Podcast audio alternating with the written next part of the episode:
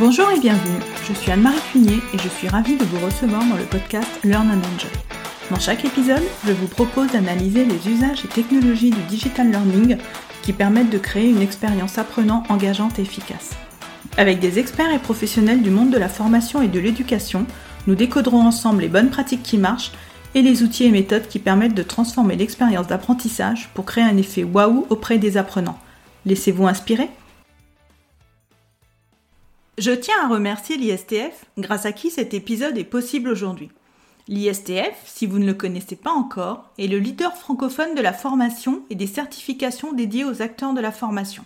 Auprès des entreprises, des organismes de formation, des administrations, sa mission est d'accompagner la professionnalisation et la montée en compétence de tous les professionnels impliqués dans l'apprentissage.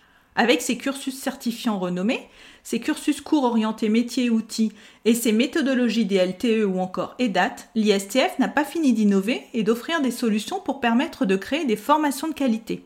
Encore merci à l'ISTF pour son soutien. Bonjour à tous. Pour ce nouvel épisode, j'ai le plaisir de recevoir Émilie Renaud, qui est consultante formateur chez Formaléon, son organisme de formation. Émilie est passionnée par son métier. Il y a quelque temps, j'avais remarqué l'un de ses posts sur LinkedIn où elle partageait ses conseils pour réussir son suivi post-formation grâce à Discord. J'ai donc proposé à Émilie de venir nous expliquer tout cela plus en détail et d'échanger avec nous sur la construction et l'animation d'une communauté d'apprenants. Bonjour Émilie et bienvenue. Bonjour Anne-Marie. Eh bien, écoute, je suis ravie de t'accueillir pour ce nouvel épisode. Merci beaucoup, merci de m'accueillir. Et donc, ensemble, on va parler de communauté d'apprenants. C'est ça. Mais avant de commencer, donc, euh, est-ce que tu peux te présenter pour nos auditeurs et nous expliquer ton parcours et ce que tu fais actuellement? Oui, ça marche. Euh, donc, j'ai fait des études de, communication. J'ai un master en, com et euh, les aléas de la vie ont fait que j'ai plutôt subi on va dire, ma, carrière pendant 15 ans dans le commerce. Mais euh, ma vie telle qu'elle est euh, aujourd'hui, c'est-à-dire parfaitement épanouie, j'ai commencé à la construire en 2019 quand le Covid euh, est arrivé. J'ai démissionné, j'étais en total burn-out à l'époque et je me suis, on va dire, reconnectée avec mon essence ce pourquoi je suis faite, ce que je voulais faire de, base quand j'étais étudiante. J'ai donc appris le métier de, formateur et, euh, et, je me suis installée. Sachant que ce métier, je le faisais de manière autodidacte dans, dans mes précédents postes, donc dans dans le, commerce, mais il était temps donc euh, d'officialiser. Et euh, aujourd'hui, donc j'anime des cours euh, de, communication. Des soft skills aussi liés à la communication, comme la prise de parole, par exemple, dans les écoles de commerce, etc. Je fais aussi partie d'une structure sociale fabuleuse qui s'appelle Awake, avec laquelle on accompagne des jeunes de 15 à 30 ans pour les aider à trouver leur voie, leur place dans la société grâce à des ateliers sur la connaissance de soi, le savoir-être, le savoir-devenir. Et parallèlement à tout ça, j'ai un programme de formation dédié aux, indépendants, grâce auquel je les aide à accompagner, à, rédiger pardon, une, une proposition de valeur percutante grâce au storytelling. Oh bah écoute, c'est un beau parcours hein, et ça a l'air vraiment euh, passionnant. Donc, euh, et ton organisme de formation s'appelle Formaléon. Moi, j'adore ce nom. Hein. Quand je l'avais vu sur LinkedIn, je me suis dit, mais c'est trop amusant ce nom. Il faut absolument que je contacte Émilie, euh, que j'échange avec elle. Bah, le caméléon est mon animal totem, on va dire, puisque justement mon parcours fait que j'ai dû m'adapter à, plein de situations et j'ai connu tous les revers du caméléon, c'est-à-dire que euh, la première partie de ma vie, j'ai été un caméléon, mais dans le mauvais sens du terme, c'est-à-dire que euh, je subissais, comme je te l'ai dit, donc euh, je, m'adaptais à tout ce qu'on attendait de moi. J'étais la parfaite apprenante, la parfaite salariée, la parfaite employée qui répondait à... J'étais capable de revêtir n'importe quel costume, mais du coup, je me suis perdue littéralement. Enfin, je me suis pas trouvée en tout cas.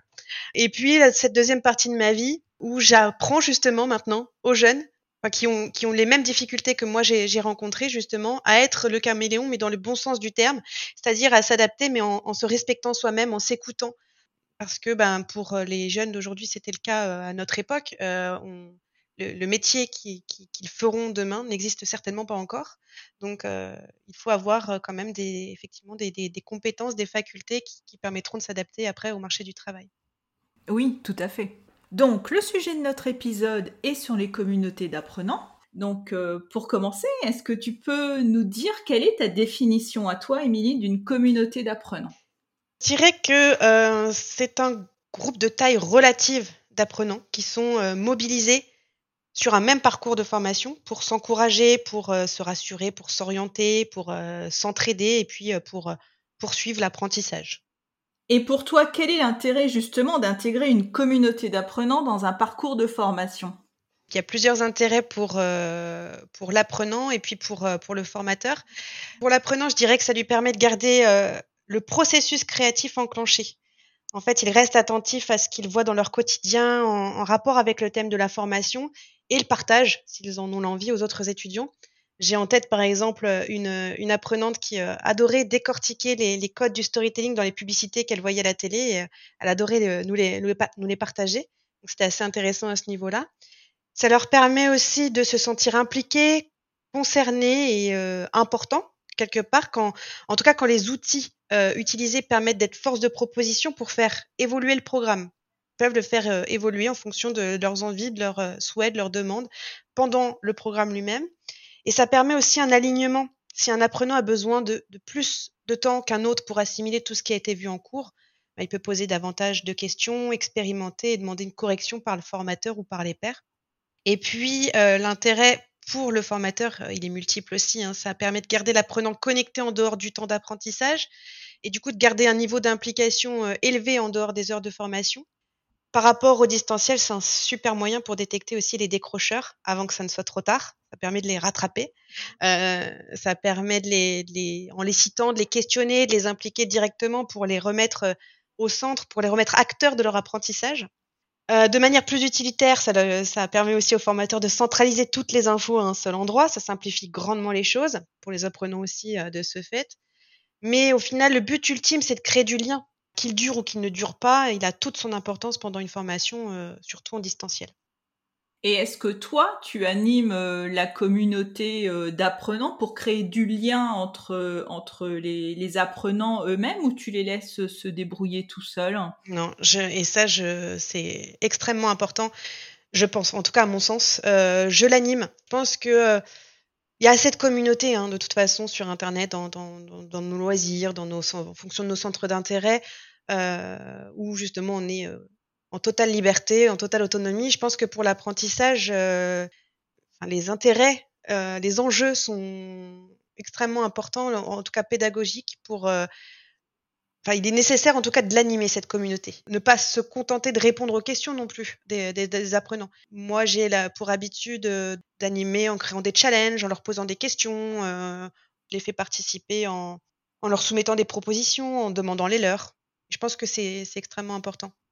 Oui, un vrai travail d'animation. Et est-ce que tu mets systématiquement en place des communautés d'apprenants dans tes formations? En distanciel, oui.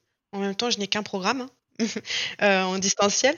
Mais, euh, mais je la trouve indispensable, quelle que soit la durée de formation, en fait. Même pour, euh, même pour une journée, je pense que ça a du sens.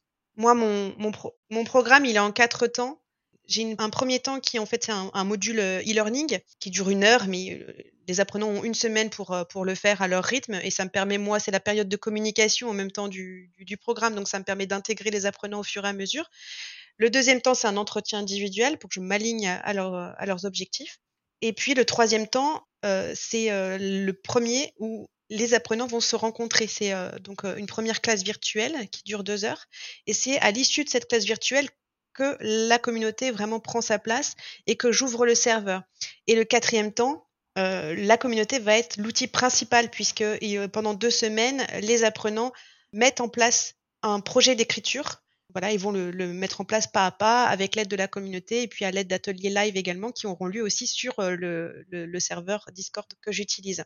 Donc tes apprenants se connaissent lorsque tu mets en place la communauté d'apprenants, parce que tu dis ça. après la classe virtuelle, c'est ça. C'est ça, et j'y veille. Je pense que c'est important parce que bah, au moins ça permet d'être euh, de dynamiser tout de suite la communauté. Si euh, ce que j'ai déjà euh, dû intégrer des communautés moi en tant qu'apprenante ou même dans dans d'autres contextes, des communautés où on ne s'était pas encore rencontrés, bon bah au début ça, ça tâtonne un petit peu, on n'est pas super à l'aise du coup, ça casse un petit peu une dynamique qui est même pas encore installée en fait. Et du coup, après, c'est assez difficile de la, rattraper. moi, c'est important pour moi de, la mettre en place à partir du moment où ils se sont rencontrés et du coup pour poursuivre la rencontre après. Là, je suis tout à fait d'accord avec toi parce que moi, j'ai suivi un programme de formation en ligne et du coup, on nous proposait d'intégrer le groupe dès le début, donc sans avoir eu de live. Et j'ai trouvé ça un peu bizarre parce que quelque part, tu échangeais avec des personnes que tu n'avais jamais vues, tu savais pas ce qu'elles faisaient, du coup, tu n'avais pas forcément d'affinité. Et en fin de compte, cette communauté pour moi, elle a jamais marché, tu vois. Et moi, je suis un peu comme euh, l'apprenante que tu as donnée en exemple, c'est-à-dire que j'aime bien aller chercher des ressources, les partager. Et donc, j'ai partagé plusieurs fois des ressources sur ce groupe, mais j'avais aucun retour. Donc, euh... t'as pas trouvé ton public derrière. Voilà. Alors qu'ils auraient fait ta rencontre avant, euh... ouais, oui, ils auraient certainement trouvé ça davantage pertinent. Ouais, ouais voilà, je trouvais ça un peu décevant, quoi. Tu vois, c'est comme tu dis, ça casse la dynamique du truc tout de suite parce que quand tu rentres dans une formation, bah, tu es motivé, tu as envie de participer, tu as envie d'échanger. Et puis en fin de compte, bah il se passe rien, donc le soufflet bah retombe tout de suite quoi. c'est ça, et c'est difficilement rattrapable derrière en plus, hein, l'expérience. Ouais ouais exactement. Bah oui parce que tu es déçu, donc euh, c'est compliqué euh, de revenir là-dessus. Hein. Mmh, mmh. Le découragement est là, donc euh, parfois en plus l'application, l'outil utilisé peut être même des fois désinstallé, et puis bon voilà, la décision est prise, je ne rentre pas dans cette communauté et c'est fini quoi. Mmh, L'attention est perdue. Et selon toi, quels sont les outils qui se prêtent à la création d'une communauté? Je dirais que c'est au cas par cas. Tout dépend de plein de variables. Euh, ça dépend des objectifs du formateur, du nombre de personnes à inclure dans la communauté, de la fréquence de connexion attendue, des activités qui seront faites pendant aussi, s'il y aura des visios, euh, juste euh, du vocal, des calls, juste du chat, s'il y a des ressources à télécharger, etc. Je pense malgré tout que le plus judicieux, c'est tout de même de privilégier les plateformes qui permettent de compartimenter les discussions au salon, comme Slack et Discord. Facebook, LinkedIn, WhatsApp me paraissent moins adaptés. Je prends l'exemple d'un apprenant euh, qui n'a pas pu se connecter pendant deux jours. Il doit remonter toute la conversation pour trier les choses pertinentes. Je suis pas sûre qu'il le fera. Donc pareil, c'est encore une attention qui sera perdue, qui sera difficilement rattrapable par la suite. Alors qu'avec des salons, on a les petites euh, pastilles qui nous indiquent euh, où est-ce qu'il y a eu du mouvement depuis la dernière connexion. C'est plus facile d'aller à l'essentiel et ne rater aucune information capitale.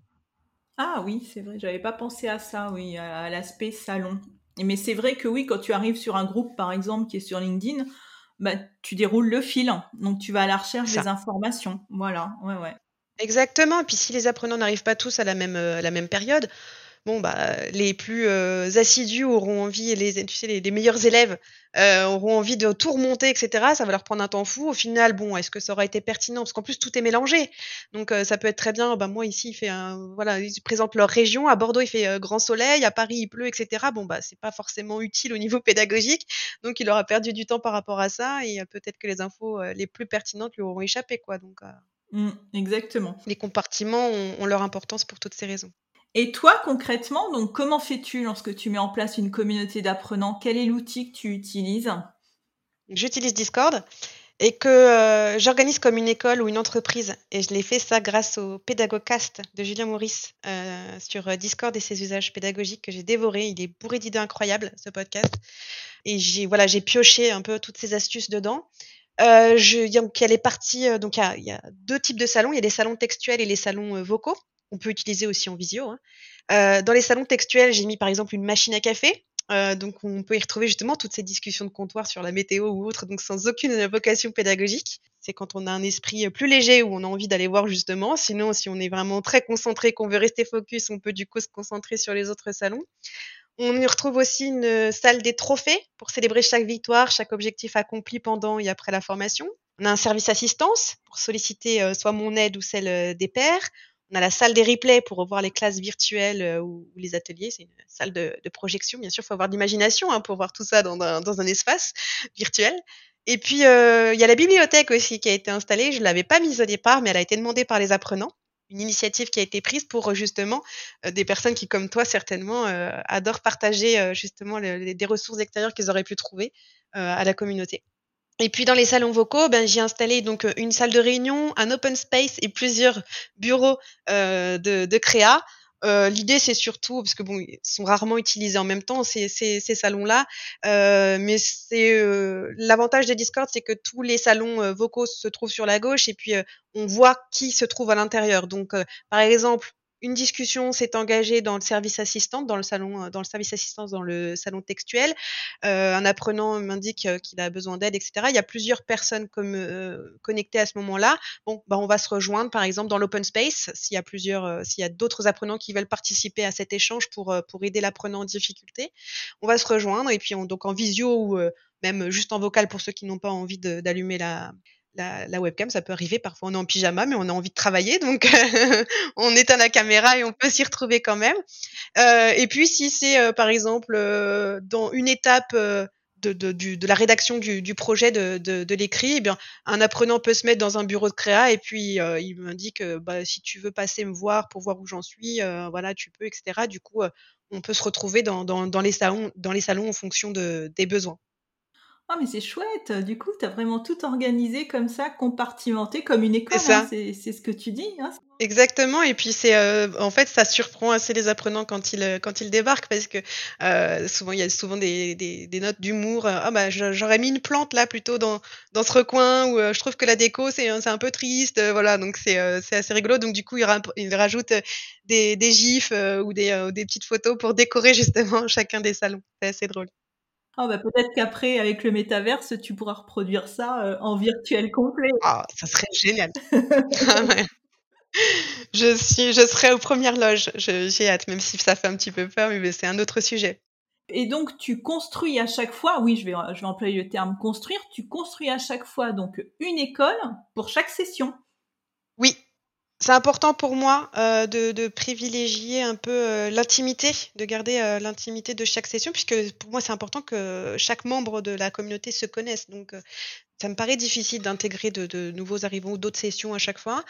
Euh, et je la construis, euh, en fait, je prends le modèle que j'ai construit initialement, je le remets. Et par contre, chaque session a ses spécificités. Par exemple, la bibliothèque n'existait pas dans la première session. Je l'ai rajoutée après à la demande, etc. Et puis, euh, voilà, il y a la dynamique de groupe qui s'instaure. Donc, euh, euh, il peut y avoir des demandes particulières. Et donc, le serveur est adapté en fonction de leurs besoins. Très bien. Et donc, est-ce que tu peux nous partager quelques bonnes pratiques euh, bah, que tu utilises pour animer ta communauté. Tu nous en as déjà donné euh, quelques-unes avec tes salons, les trophées, euh, le salon café, etc. Est-ce que tu as éventuellement d'autres bonnes pratiques? J'en ai parlé un petit peu, mais c'est important de le redire. Je pense qu'une communauté, ça s'anime. Donc, il est important de ne pas laisser les apprenants seuls ou ne pas se contenter juste de répondre à leurs questions. Il faut lancer des sujets inviter les plus discrets à interagir. L'avantage, c'est qu'avec la plupart de ces outils, c'est qu'on peut les citer, donc ils ont une notification. On peut proposer des activités, des challenges, des défis.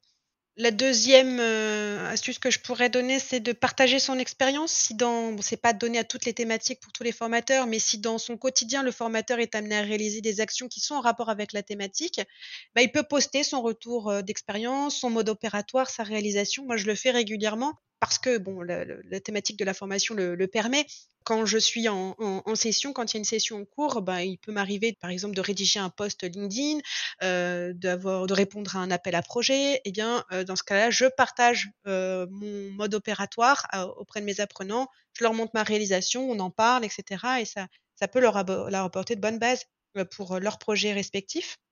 Troisième astuce, je dirais qu'il est important d'encourager l'entraide.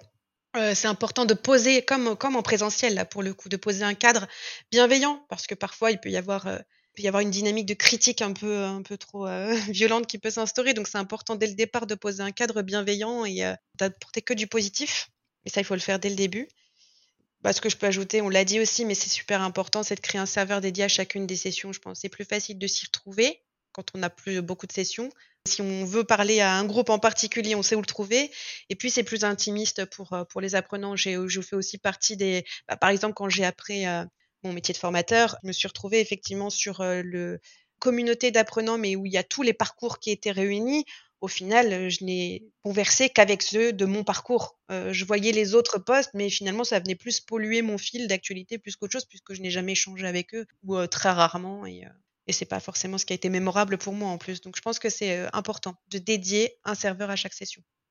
Oui, parce que ça fait bizarre quand tu arrives dans une communauté qui existe déjà. Donc, on prend le cas des, formations qui ont plusieurs promos qui se suivent. Donc, tu arrives, il y a déjà des échanges, il faut s'insérer dans ces échanges, il faut faire connaissance avec les personnes qui sont déjà là. En plus, elles ne sont pas forcément au même niveau du parcours que toi. Donc, je trouve que c'est un petit peu délicat.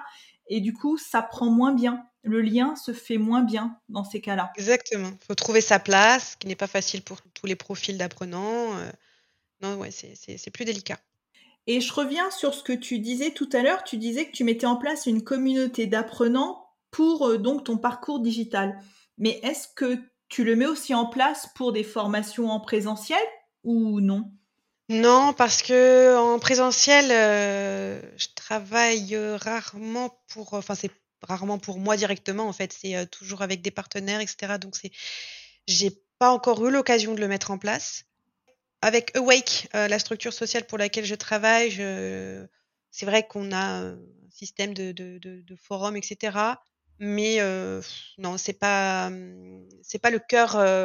Après, c'est bon, c'est des, des, sessions, c'est des ateliers de, de 3 heures en moyenne. Donc c'est déjà plus difficile, c'est pas une journée complète. Est-ce que ce serait pertinent? Est-ce que ce serait suivi? Il faudrait beaucoup, beaucoup de boulot pour l'animer en plus derrière.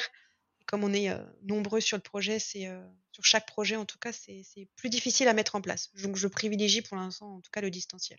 Oui, donc pour toi, c'est plus adapté, on va dire, au distanciel ou à une formation euh, blended, qui est sur une période assez longue. Ouais, bah surtout que c'est en plus pour répondre aux, freins, aux, difficultés qu'impose le distanciel. D'accord. Donc c'est pour justement apporter les avantages du, présentiel qui manquent dans, le distanciel. Donc euh, après, euh, quoi qu'il arrive, euh, c'est, c'est pas interdit et de le faire même en, présentiel, c'est ça, ne peut qu'être positif. Hein. c'est, un plus. Hein. Oui, oui, bah complètement. Et qu'en pensent les apprenants donc de, cette communauté quand ils suivent ton parcours? Qu'est-ce qu'ils t'en disent? J'ai de très bons retours sur mes évaluations de formation par rapport à, ça. Ils sont parfois un peu réfractaires au début quand je leur explique que c'est Discord. Pour eux, c'est, euh, euh, bah, Discord a un peu l'image d'un outil de geek. Euh, c'est les gamers qui l'utilisent, etc. Moi, je l'ai connu comme ça d'ailleurs par le, le, jeu vidéo à côté. Donc, ça paraît un peu plus compliqué, un peu austère l'interface, mais finalement, ils se prêtent assez facilement et rapidement au jeu. Euh, d'ailleurs, j'ai souvent remarqué que euh, les plus réfractaires au début l'utilisent encore. Je les vois connectés parfois, même quand la communauté n'est plus active. Et puis, euh, ils sont actifs pendant. J'ai jamais eu de refus de, de, de, coopérer, par exemple, dessus. Et tous, en tout cas, sont d'accord sur le fait que la communauté a favorisé la création du lien et que c'est grâce à ça que leur relation continue sur LinkedIn, par exemple. Ah, intéressant.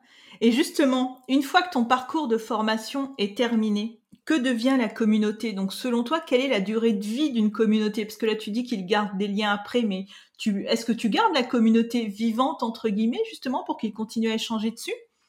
Alors, je dirais que la, la durée de vie d'une, d'une communauté est relative à la durée de la formation. Pour une formation d'une journée, il peut être utile de l'animer pendant une à deux semaines après la formation. Euh, au minimum, hein, j'entends. Après, euh, elles peuvent être perpétuées. Euh, moi, mon programme dure trois semaines. Je ne ferme jamais les groupes pour l'instant. Hein. Peut-être que dans 60 ans, je suis assez optimiste euh, sur mon espérance de vie. Peut-être que je les fermerai d'ici là, mais euh, et on a des petits messages de temps en temps. Mais la période active, vraiment où il y a des, il y a de l'activité tous les jours, ça dure deux mois en général. Ah d'accord, ok. Ouais, donc ça se prolonge. Oui, voilà. Après, bon, le dialogue se poursuit sur LinkedIn. Je les vois euh, dans mon fil, je les vois interagir entre elles, euh, parce que c'est souvent des femmes. Euh, je vais dire entre eux, puisqu'il y a un homme de temps en temps. je les vois interagir entre eux sur LinkedIn et c'est toujours plaisant. Et, et puis oui, de temps, la plupart du temps, on prend effectivement des nouvelles, bon bah par téléphone ou par LinkedIn, mais il s'avère parfois que je vois aussi passer des messages de joyeux anniversaire, par exemple, sur, sur les serveurs mais sont plus rares. Donc l'objectif est atteint quelque part quand ils continuent à échanger ensuite, quand ils gardent le lien. Ça, c'est chouette. L'un des objectifs, ouais, l'un des nombreux objectifs, ouais. Mais totalement, oui, c'est, c'est extrêmement satisfaisant en tout cas pour, euh, pour, euh, pour le formateur. Quand nous, on constate ça, c'est, c'est top. Et je, je, voulais juste revenir sur euh, la mise en place de la communauté. Donc là, j'ai une question qui m'est revenue. Donc lorsque tu mets en place ta communauté, est-ce que tu publies une charte de bonne conduite, justement? Je pose le cadre oralement, mais c'est une très bonne idée. et je vais certainement y réfléchir. je n'avais jamais pensé effectivement à la, à la, vraiment à l'écrire et qu'elle soit aussi formelle, parce qu'en plus, moi, c'est des petites sessions. Hein, c'est, on est cinq apprenants maximum, entre 5 et 10, on va dire. Euh, 5 et 10 apprenants par session, donc je n'en ai pas, ça n'a jamais été indispensable pour le moment. Mais ça peut être utile parfois. Puis en plus, j'ai jamais eu de difficulté de, de, conduite, de respect, etc. Hein, sur, sur, sur ces serveurs. Mais effectivement, ça pourrait répondre à d'éventuelles, d'éventuelles difficultés qui pourraient arriver. Donc ça peut être bien. De toute façon, poser le cadre est indispensable et de le faire par écrit, c'est un plus. Oui, même si c'est écrit d'une façon assez, on va dire, informelle, quoi. Oui, oui, tout à fait. Hein. C'est totalement relâché, c'est en totale détente. absolument. Voilà, voilà, en totale détente, juste de dire, bah voilà, comment on intervient sur la communauté, comment vous pouvez participer, etc. Quoi. Exactement. D'ailleurs, c'est là où je fais souvent la distinction entre les, les communautés hors contexte pédagogique comme les forums, etc., où on parle de modération. Là, je pense qu'il est important de ne pas modérer, c'est-à-dire que par exemple, je vais jamais euh, j'allais dire disputer, j'ai pas trouvé d'autres termes, mais interpeller un apprenant parce qu'il a écrit dans le mauvais salon, par exemple, parce qu'il a parlé de la météo dans, un, dans, dans la salle des trophées, par exemple. Euh, voilà, c'est en toute détente, et ça, je l'explique dès le départ, quand je pose le cadre, autorise également euh, les apprenants à, être en totale détente, etc. C'est une posture professionnelle parce que c'est dans une démarche proactive où on va vraiment aller au bout de notre projet, mais c'est en toute détente, on travaille sur nos projets respectifs, et euh, voilà, important pour moi de, le préciser à ce moment-là. C'est vraiment pas, c'est vraiment voilà distinguer de la modération. Euh, c'est vraiment un cadre bienveillant, presque amical la plupart voilà, du temps. Voilà, c'est des échanges. voilà, voilà c'est des échanges pour progresser Exactement. ensemble. Eh bien, écoute, Émilie, on va arriver donc euh, à la fin de notre épisode. Donc, en synthèse, est-ce que tu pourrais nous dire quels sont pour toi les trois ingrédients clés pour réussir sa communauté d'apprenants? Je dirais organisation, proactivité et bienveillance. Organisation parce que euh, bah, l'aménagement comme une vraie structure, comme euh, le préconise euh, Julien Maurice, ça marche à tous les coups. Je pense que c'est vraiment un des critères phares pour réussir sa communauté. La proactivité, parce que je l'ai dit je le redis, c'est super important. Il ne faut pas se contenter de, laisser faire les apprenants. C'est important d'animer cette communauté pour qu'ils s'y sentent bien. Et puis la bienveillance, bah, par rapport, pareil, on l'a dit et redit, ce cadre bienveillant, il est extrêmement important aussi que tout se fasse dans le respect, que tout le monde se sente à l'aise, parce qu'on n'est pas tous euh, à l'aise en plus avec, cette idée d'interagir avec des personnes qu'on, ne connaît pas euh, physiquement. Euh, donc c'est important que tout le monde se sente libre de s'exprimer, de créer, de se tromper. Et donc pour ça, le cadre fait bien les choses. Et lorsqu'un apprenant te, pose une question, par exemple, sur la communauté, tu réponds euh, dans quel délai? Parce que quelquefois, euh, moi, sur le groupe auquel j'ai participé, par exemple, je posais une question et j'avais une réponse euh, peut-être deux, trois jours après, quoi. Donc, je trouve ça un peu long. Toi, quel est ton délai?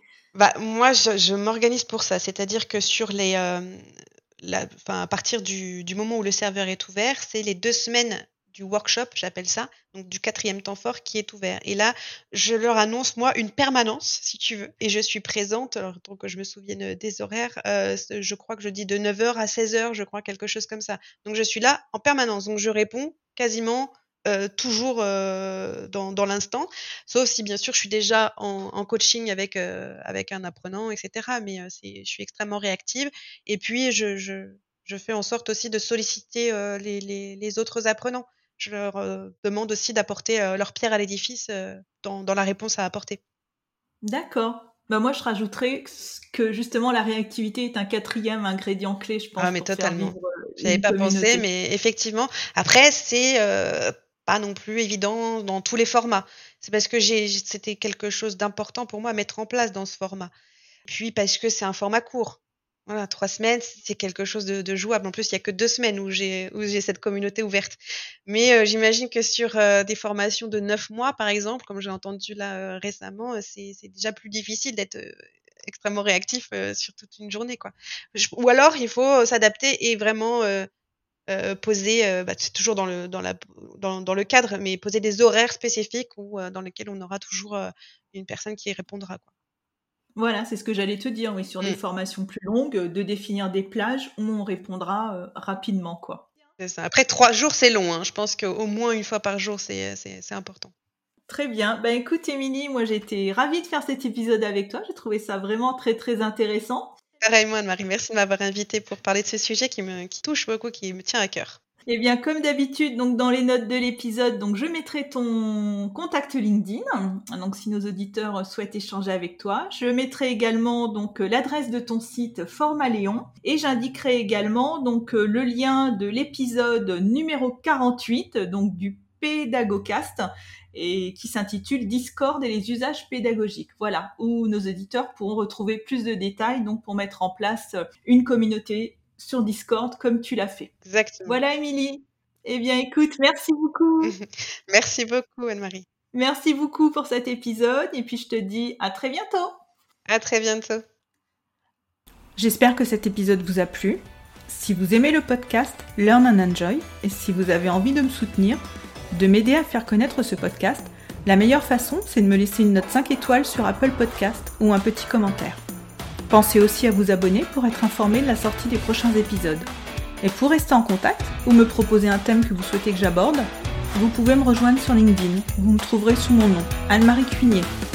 Je vous dis à très vite pour un nouvel épisode.